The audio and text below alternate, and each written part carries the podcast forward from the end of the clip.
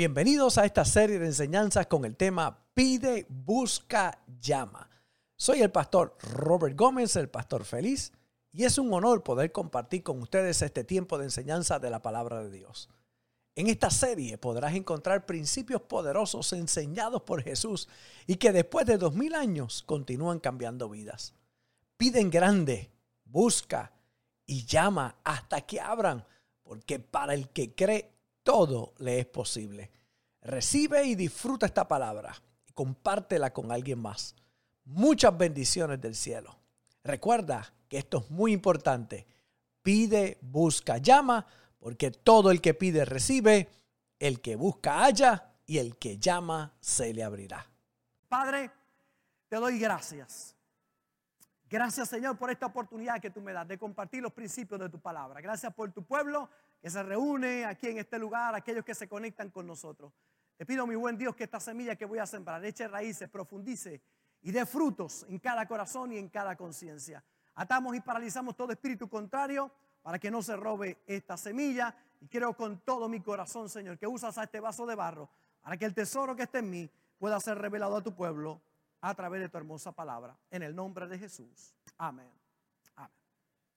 Si usted está en Puerto Rico, o usted está en alguna parte del mundo, pero viene a Puerto Rico y nos visita, invito a que pase por aquí, por el pueblo más lindo de todo Puerto Rico, Vega Baja, Puerto Rico, tiene la playa más bella y más preciosa ahí en Puerto Nuevo, y le garantizo que si viene en vivo aquí va a descubrir que nos vemos más lindo en persona que por televisión. Así que venga para acá, en el nombre del Señor. Siempre comienzo con algo gracioso, eh, para algunos eso era lo gracioso, ¿verdad? Que yo dije eso, pero está bien. El papá acuesta al niño, lo prepara, habiéndolo llevado al baño, le dio agua, le lavó la boca y le dijo, ya está listo, así que a dormir, no me llames. A dormir. Al ratito se oye la voz del niño, papá, papá. El papá respondiéndole, ¿qué? ¿Me puedes traer un vaso de agua? No, hijo, duérmete. Tomaste agua, fuiste al baño, estás ready, duérmete. Ok. Al ratito vuelve otra vez. La voz del nene. Papá, ¿qué pasa? ¿Me puedes traer un vaso de agua? Te dije que no. Ya tomaste agua, fuiste al baño y si no te duermes, te voy a dar pan pan. Ok. Al ratito se oye, papá, dime, después que me des pan pan, ¿me puedes traer un vaso de agua?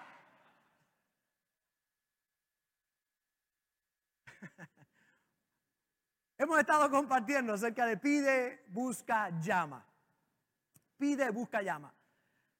Yo cuando estudio la palabra del Señor, procuro entrar a la escena, entrar al momento, tratar de vivir lo que los discípulos y la gente que seguía a Jesús, que no era cualquiera, era Dios, hecho hombre, con un mensaje transformador los leprosos eran sanados, los ciegos veían, los sordos escuchaban.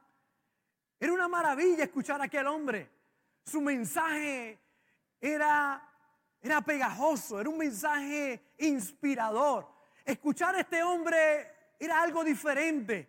Ir a un servicio, a algo que organizaran y donde él predicaba, era algo que traía las multitudes. La gente venía por montones a escuchar la palabra a través de este hombre. Y oír a Jesús era una experiencia realmente de transformación, de inspiración para las personas. Por eso cuando yo leo en muchas de las Biblias que aparece en rojo lo que Jesús dijo, no lo tomo en poco. Cada cosa que Jesús decía era sumamente importante tenía un mensaje de bendición y de transformación para la vida de las personas. Por eso cuando tomo estas tres palabras, no las tomo en poco. Creo que detrás de ellas hay un gran mensaje para aquellos que nos gusta escudriñar, buscar un poco más, profundizar en las palabras de Jesús. Mateo capítulo 7, el verso 7. Jesús está predicando la multitud lo está escuchando. Y de momento Jesús dice, pedid. y se os dará. Buscad y hallaréis. Llamad y se os abrirá. El doctor Lucas toma el registro de alguien que escuchó esto directamente de los labios de Jesús. Y mire cómo lo dice Lucas 11:9. Y yo os digo, de Jesús predicando, yo os digo, Jesús está diciendo a la gente, yo te digo, pedid y se os dará. Buscad y hallaréis. Llamad y se os abrirá. Otra de las versiones dice, sigue pidiendo y recibirás lo que pides. Sigue buscando y encontrarás. Sigue llamando y la puerta se te abrirá. Esta traducción dice, no se cansen de pedir y Dios le dará. Sigan buscando y encontrarán. Llamen a la puerta una y otra vez y se les abrirá. Palabras que salen de la boca del maestro. Y hay muchas interpretaciones acerca de esto. Enseñaba la semana, hace dos semanas atrás, que algunos enseñan que esto es verdad si es la voluntad de Dios. Entonces dicen que la voluntad de Dios puede ser algo malo. Y son gente que no conoce la voluntad de Dios. Son la gente que cuando ora dice, Señor, te pido esto si es tu voluntad. Y claro, hacen esa aclaración porque ellos no saben cuál es la voluntad de Dios. Ahora la pregunta es, pastor, entonces, ¿cuál es la voluntad de Dios?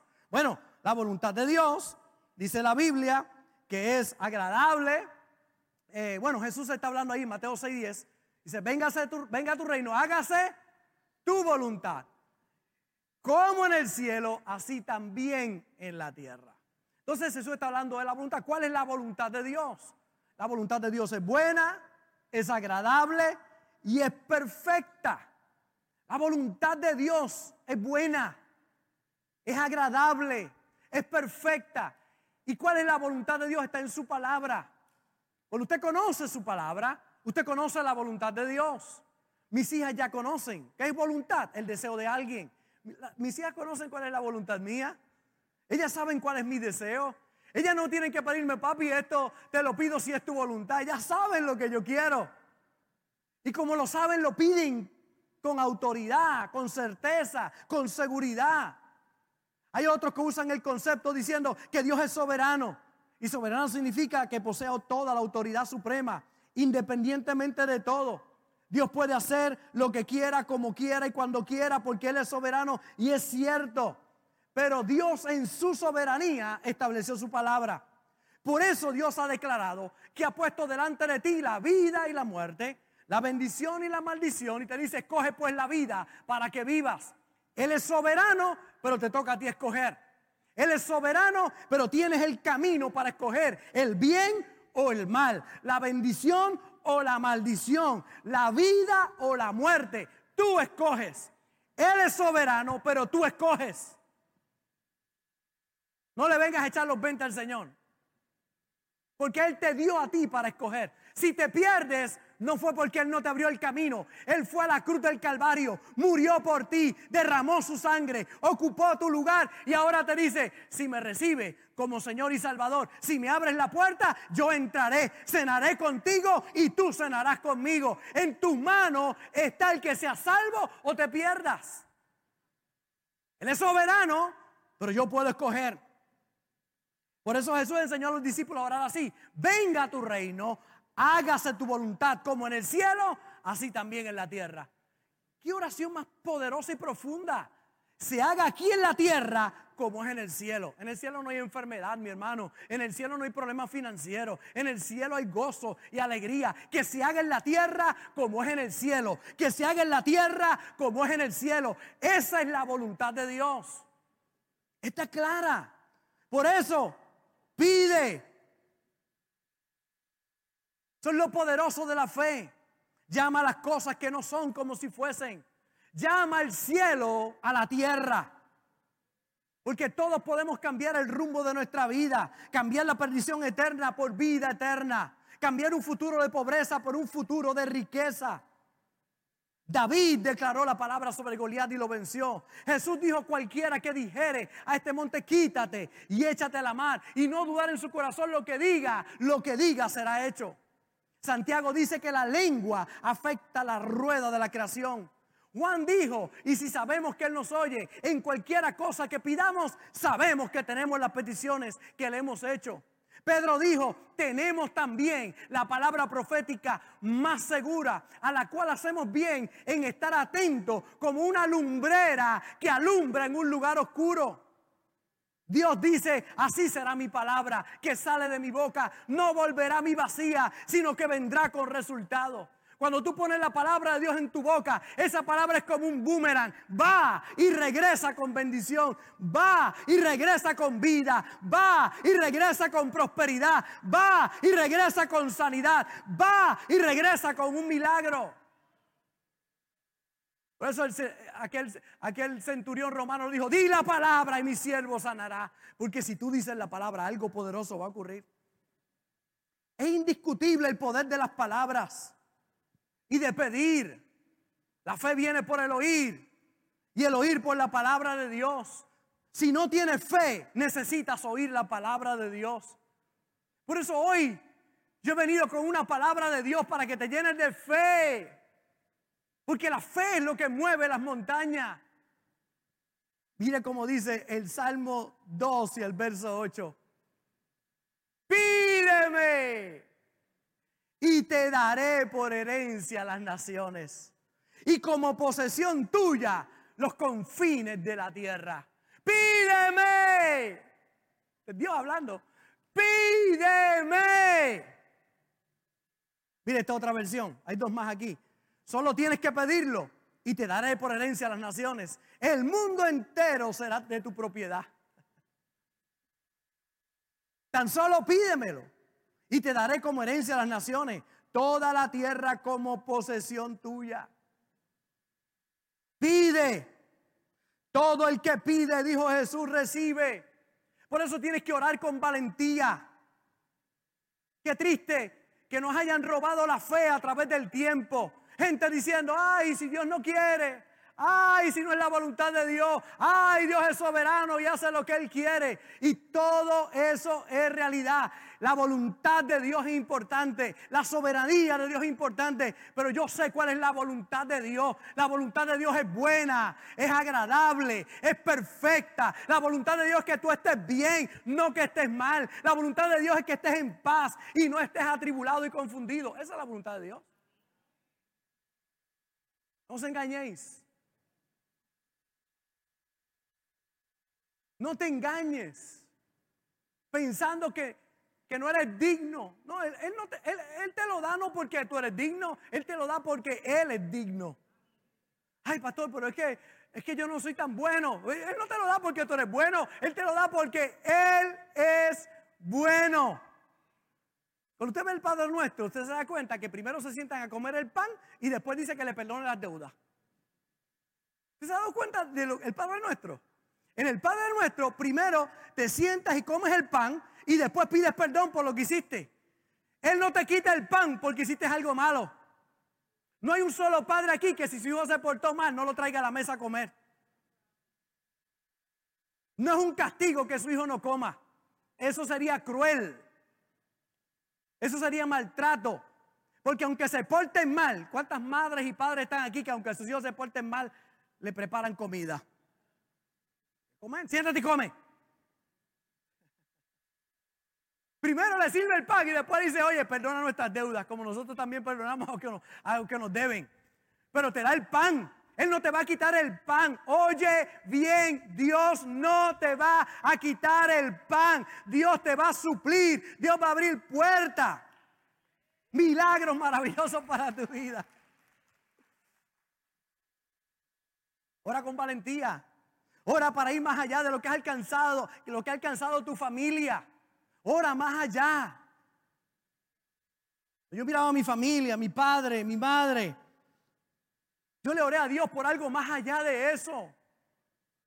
Gloria a Dios por nuestros padres. Hicieron lo mejor que pudieron con lo que sabían.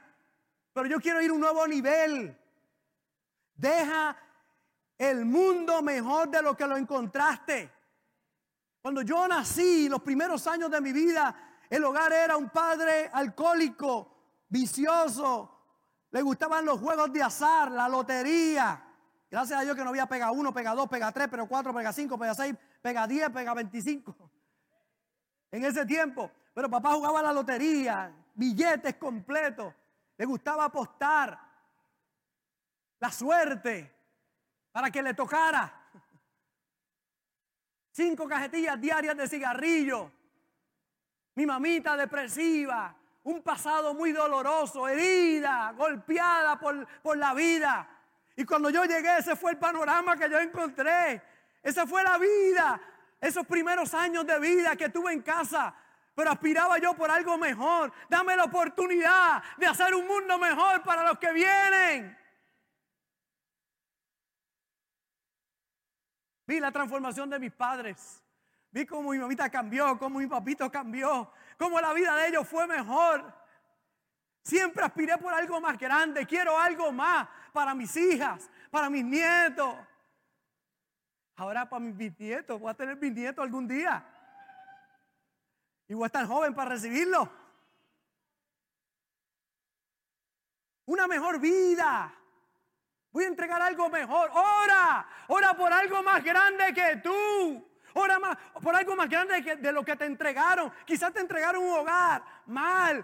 naciste en, un hogar disfuncional, problemas, dificultades. Quizás fuiste violado o violada. ¿Cuántas cosas pudieron haber ocurrido? Pero ahora tú vas a hacer una nueva historia. Tú te vas a levantar en el nombre del Señor. Y los tuyos no van a sufrir lo que tú sufriste. Pide. Pide. Pide algo mejor. Oye esta frase. Que a que le gusta anotar para tirar por las redes. Mire, qué bonito. Si oras pequeño, vivirás pequeño. Pero si oras grande, vivirás en grande. Pastor, es que estoy viviendo en pequeño. Pues estás orando en pequeño. Tienes que elevar tu oración. Vemos en las escrituras personas comunes y corrientes orando y creyendo por cosas impensables. Moisés por la liberación de todo un pueblo de esclavitud, no de uno, no de dos, de millones. Esclavos en Egipto. Pero encontramos un Moisés pidiendo, Señor, libera a tu pueblo. Josué en la batalla para que el enemigo no se fuera, para detener el sol. Sol, detente. Elías para ver que fuego cayera del cielo y demostrar quién es verdaderamente Dios. Jesús por sanidad de leproso, de ciego, de mudo, resucitar muertos. La pregunta que te hago, ¿estás orando por lo ordinario o estás orando por lo extraordinario? Ora por algo que vaya más allá de tus fuerzas. Pide por algo más grande. Tus oraciones van a ser del tamaño que concibes a Dios. Tus oraciones van a ser del tamaño que tú concibes a Dios. Si tú concibes a Dios pequeño, tus oraciones serán pequeñas. Pero si tú concibes a Dios grande, tus oraciones van a ser. ¿Cuántos tienen un Dios grande aquí? Conmigo, tengo un Dios grande. Y una canción, ¿te acuerdas de aquella canción, mamá? Que decía, tengo un Dios que todo lo puede y me da todo lo que le pida. Tengo un Dios que todo lo puede y me da todo lo que le pida.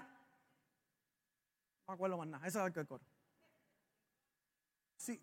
Ah, yo tengo a Cristo, tengo a Cristo. ¿Cuántos tienen a Cristo? Si tienes a Cristo, lo tienes todo. En Él está todo. Jeremías 33, 3 dice, clama a mí, yo te responderé y te enseñaré cosas grandes y ocultas que tú no conoces. Clama a mí. Pide, pídeme. Oye, seguimos encontrando frases importantes en la Biblia. Pide, pídeme. Salmo 2.8. Y ahora, clama a mí.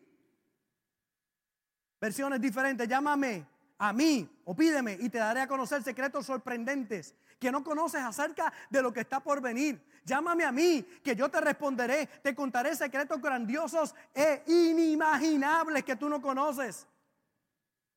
Oras y te enseña cosas grandes. Le pides a Dios y Él te mostrará un camino. Es que cuando vas a la Biblia una y otra vez, escrituras, en revelación a tu vida de lo grande que Dios quiere hacer contigo. Primera de Corintios, capítulo 2, verso 9. Ahora bien, como está escrito, cosas que ojo no vio, ni oído yo, ni han subido en corazón de hombre, son las que Dios ha preparado para los que le aman. Cosas que ojo no vio, ni oído oyó, ni han subido en corazón de hombre. Dios las preparó para ti. Me gusta esta versión como dice, a eso se refieren las escrituras cuando dice, ningún ojo ha visto, ningún oído ha escuchado, ninguna mente ha imaginado lo que Dios tiene preparado para quienes lo aman.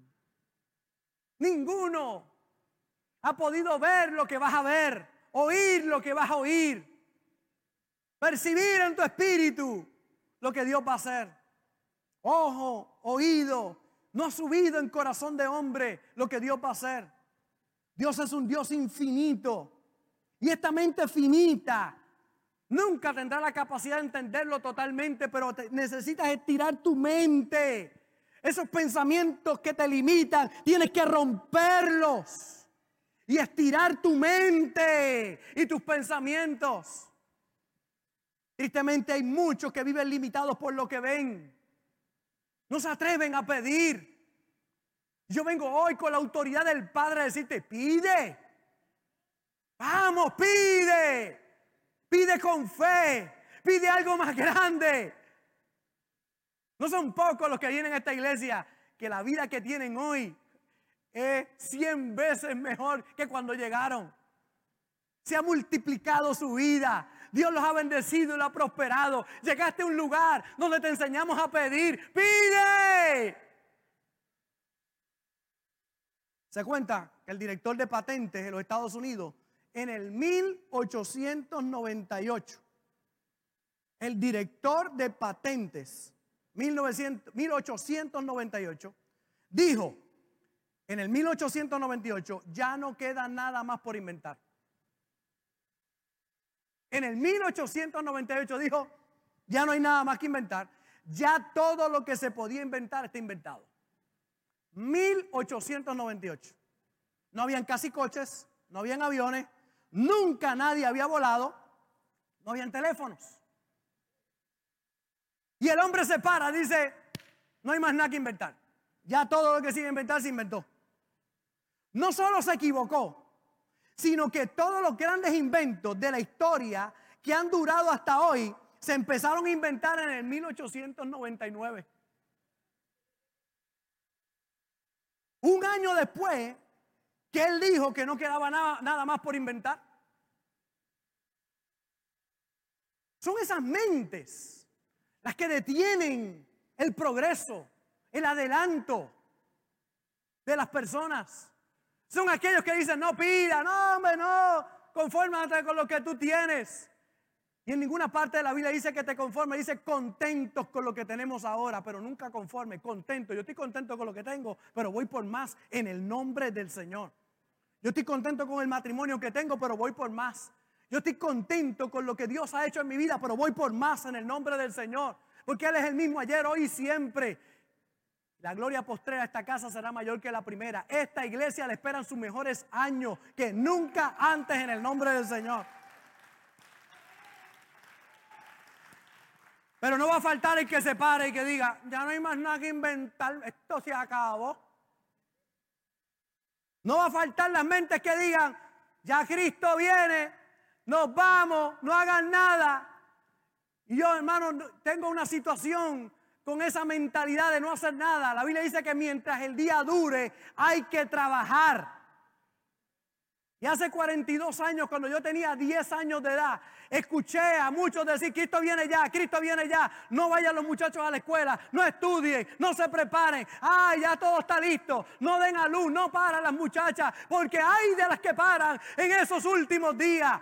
42 años atrás, han pasado 42 años. Yo le decía, Señor, no vengas todavía, no venga, me quiero casar, me quiero casar, me quiero casar. No solamente no vino, me casé, tengo hija, tengo nietos, vienen mis nietos. Pastor, y si Cristo viene, me voy. Pero mientras el día dure, hay que trabajar. El problema ha sido una iglesia paralizada, detenida, que no progresa. Que se mantiene ahí, viene, viene, se quieren ir. No porque estén en victoria, porque es que no pueden pagar este mes de renta, ese es el problema que tienen. El problema que tienen es que no pueden pagar el carro. El problema que tienen es que están, están fracasados. Ah, no quieren que Cristo venga, quieren escapar del problema que tienen.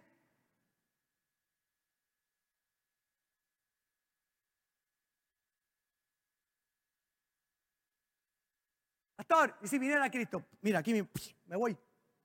Estoy listo. Pero mientras el día dura hay que trabajar. Hay que partir de la base de que mi hermano tenemos que ganar a alguien más para Cristo, alcanzar a alguien más, seguir trabajando, adelantando. Si tardara 10, 20, 100 años más, nosotros vamos a hacer lo que Dios nos ha mandado a hacer, no cruzar nuestros brazos y decir ya no hay nada que hacer. No falta el que diga ya no hay nada, no te cases. Vicky, cásate. Cásate.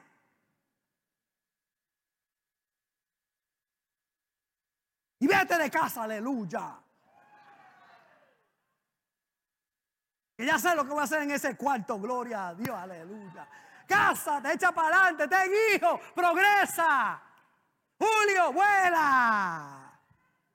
Piloto, veo, vuela todo lo que quiere, vuela, vete lejos. En el nombre del Señor, aleluya. Que vuelen, que progresen, que adelanten, que le den para adelante. Qué buena es la vida en Cristo. Es más bella que una flor. El que le alaba se goza y el que no le alaba, no. Pam, pam, pam, pam, pam, pam, pam. Estoy hoy cantor. Necesitamos conectarnos con Dios. Orarle a Dios por algo mejor. Porque glorificas a Dios con una mejor casa, glorificas a Dios con un mejor matrimonio, glorificas a Dios con tus hijos bendecidos, glorificas a Dios prosperando. Glorificas a Dios con ese nuevo carro que hoy vamos a presentar aquí en este altar. Glorificas a Dios. Dios es bueno. Dios es bueno y cuida de sus hijos. Pastor, ¿y por qué yo no lo tengo? Porque no pide. Ay, pastor, pero es que yo no tengo tantos recursos, pero yo no, no puedes contar con los tuyos, cuenta con, con la cartera. ¿Cuántos tienen hijos que, que sus hijos cuentan con la cartera suya y no la de ellos? Las mías cuentan con mi cartera. Y me dicen, papi, vamos a comprar. Vamos, se oye como que en coro.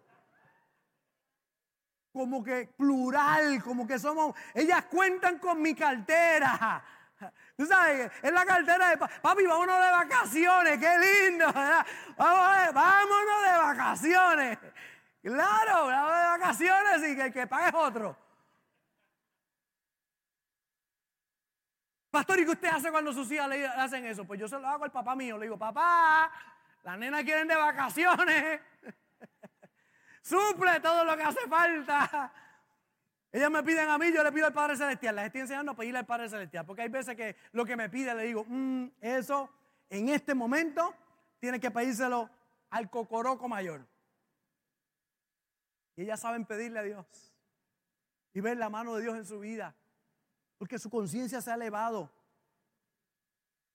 Quiero dejar algo en el corazón de ustedes que me llamó mucho la atención.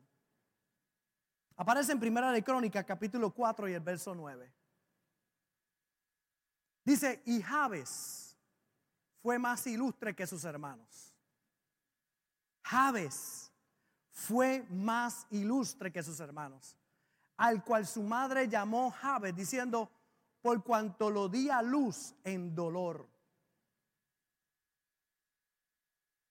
Mire qué nombre le pone la madre. Javes. Javes significa parido en dolor. Porque lo di a luz en dolor.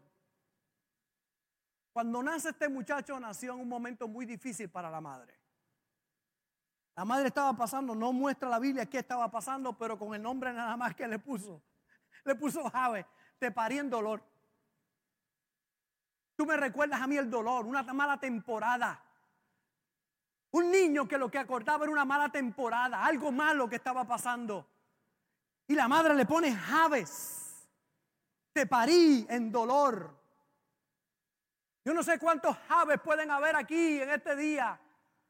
Naciste en dolor. Te criaste en medio del dolor. El divorcio de tus padres.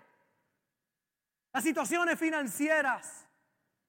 La falta de poder adquirir cosas en tu vida. Veías a otros echar hacia adelante, pero tú siempre la rueda de atrás. Los Javes que los dan a luz en dolor. Este era Javes, pero Javes fue más ilustre que sus hermanos. Porque mire cómo dice, e invocó Javes al Dios de Israel, diciendo, oh, si me dieras bendición y ensancharas mi territorio, y si tu mano estuviera conmigo y me libraras del mal para que no me dañe. Mire qué oración. Señor, si me dieras bendición, si ensancharas mi camino, el camino de Javes estaba cerrado, estaba en maldición. Javes estaba atrás, pero le pide a Dios si me bendices, si ensanchas mi territorio. Hay alguien hoy que está juntamente conmigo haciendo esa oración. Señor, si tú me dieras bendición, si ensancharas mi territorio, y si tu mano estuviera conmigo y me libraras del mal para que no me dañe. Me gusta cómo termina este verso. Y le otorgó Dios lo que pidió. Y le otorgó Dios lo que pidió. La oración de Javes a Dios fue lo que hizo que Javes fuera más ilustre que sus hermanos. Ahora yo quiero que ustedes comprendan, cuando usted busca Primera de Crónicas, capítulo 1, capítulo 2, capítulo 3, capítulo 4, todos esos primeros capítulos de Primera de Crónicas habla de nombres. Hay más de 600 nombres. Si alguna vez usted ha leído la Biblia y empieza en Crónicas a leer, usted se aburre porque este parió a este y el otro parió al otro, el otro parió al otro, el otro parió al otro, el otro parió al otro, y el otro, y este era el papá de aquel y el hijo del otro y el otro. Y usted dice, ¿qué rayo? Y estoy oyendo yo la genealogía y el otro que parió al otro. Pero me llama la atención que entre 600 nombres se hace un paréntesis para hablar de alguien que fue parido en dolor, pero que le pidió algo al Dios Todopoderoso. Entre 600, yo no sé cuántos son en tu familia, yo no sé cuántos te rodean en la urbanización o en donde tú puedas vivir, no sé cuántos hay, pero Dios te va a levantar a ti, te va a levantar en el nombre de Jesús. Tú vas a sobresalir entre muchos. ¿Por qué, pastor? Porque yo le pido a Dios. Javes oró. Pidió algo que hizo que sobresaliera entre 600. Y me dieras bendición. Si ensancharas mi territorio. Si tu mano estuviera conmigo para que no me dañe. Y le otorgó Dios lo que pidió. sea, tú seas como Javes. Pero te digo hoy, pide pide. Abre tus labios para pedir. El Salmo 37, el verso 4, deleítate a sí mismo en Jehová y Él te concederá las peticiones de tu corazón. Encomienda a Jehová tu camino y confía en Él y Él hará. Oiga bien, porque las oraciones no tienen fecha de vencimiento. Cuando tú le oras a Dios, cuando tú le pides a Dios, rompe con esos pensamientos que te limitan. ¿Por qué no pides? ¿Por qué no le dices, Señor, Señor, te voy a querer, te voy a querer por algo más grande de lo que jamás hubiese imaginado yo?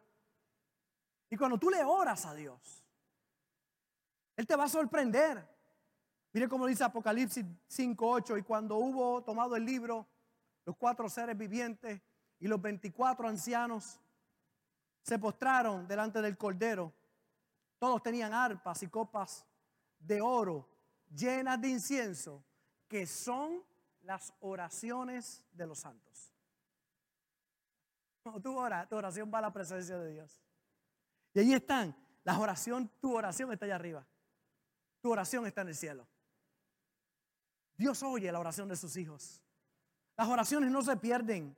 Dios no se olvida. Daniel ora por tres semanas, no hay respuesta. El ángel se le aparece y le dice, Daniel, no temas, porque desde el primer día que dispusiste en tu corazón entender, fueron oídas tus palabras y a causa de tus palabras yo he venido. Por eso es importante pedir. El ángel le dijo, a causa de tus palabras he venido. Esta es la palabra de hoy para ti. Ya el Señor oyó tu oración. Pide. Y pide a quién? A papá. A papi. Abba, padre. Papito. Esa es la imagen hebrea de cuando alguien dice Abba, padre, dice papito, le dice papito a papá, pero es el niño que está sentado en los pies de papá, en su regazo, y papá lo está abrazando. Y él está diciendo, papito, papito, papito. Él es tu aba, Él es tu padre. Por eso esta mañana llegaste hasta aquí, para escuchar no las palabras del pastor Robert, llegaste aquí a escuchar lo que Cristo predicó hace más de dos mil años cuando se paró frente a una multitud y le dijo, pedid y se os dará. Buscad y hallaréis. Llamad y se os abrirá. Porque todo aquel que pide, recibe. Y el que busca, halla. Y el que llame, se le abrirá. Porque ¿quién de vosotros, si le pide a su padre un pescado, le dará una serpiente? O si le pide pan, le dará una piedra. Y si vosotros siendo malos sabéis dar buenas dádivas a vuestros hijos, cuanto más vuestro Padre que está allá arriba en los cielos dará buenas cosas a aquellos que se lo pidan. Por eso hoy pide. Pide con fe y pide creyendo. Pastor, ¿será la voluntad de Dios que yo esté sano? Por la llaga de Cristo. Él se hizo una llaga, por su llaga fuimos nosotros curados. Isaías no dice, por su llaga seremos curados. Dice, por su llaga, su llaga fuimos curados. ¿Y usted sabe cuándo escribe Isaías? 600 años antes que Cristo naciera. Y ya estaba profetizando, por su llaga yo soy sano. Y todavía Cristo no había nacido. Era una palabra de fe. Por su llaga yo estoy sano.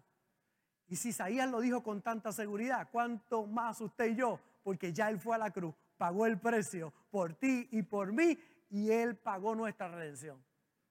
Él se hizo pobre para que nosotros en su pobreza fuésemos enriquecidos. Él ocupó tu lugar, fue al infierno a ocupar tu lugar y de allí venció la muerte.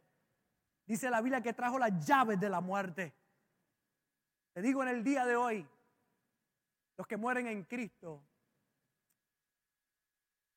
van a la presencia de Dios. Por eso no le tememos a la muerte, porque aún la muerte es el privilegio de aquellos que hemos vivido aquí en la tierra para servir al Señor. Bienaventurados los muertos que mueren en el Señor, descansarán de sus trabajos, porque sus obras con ellos siguen. Por eso en este día te digo, pide. Pide con fe. Pide creyendo. Porque te va a pasar como Javes. Entre muchos serás más ilustre en el nombre del Señor. Si esta palabra ha sido de bendición para tu vida, te invito a que hagas estas dos cosas. Número uno, comparte esta palabra con alguien importante para ti. Y número dos, Ayúdame a continuar predicando la palabra enviando tu ofrenda a través de ATH Móvil en donaciones Fuente de Agua Viva Vega Baja y en PayPal como Fuente Vega Baja. Juntos llevaremos este mensaje hasta lo último de la tierra. Un gozo haber compartido contigo y recuerda siempre, no puedes hacer nada con la cara que tienes, pero sí con la que pones, así que pon una buena cara. Se despide de ti el pastor Robert Gómez, el pastor feliz. Bendecidos.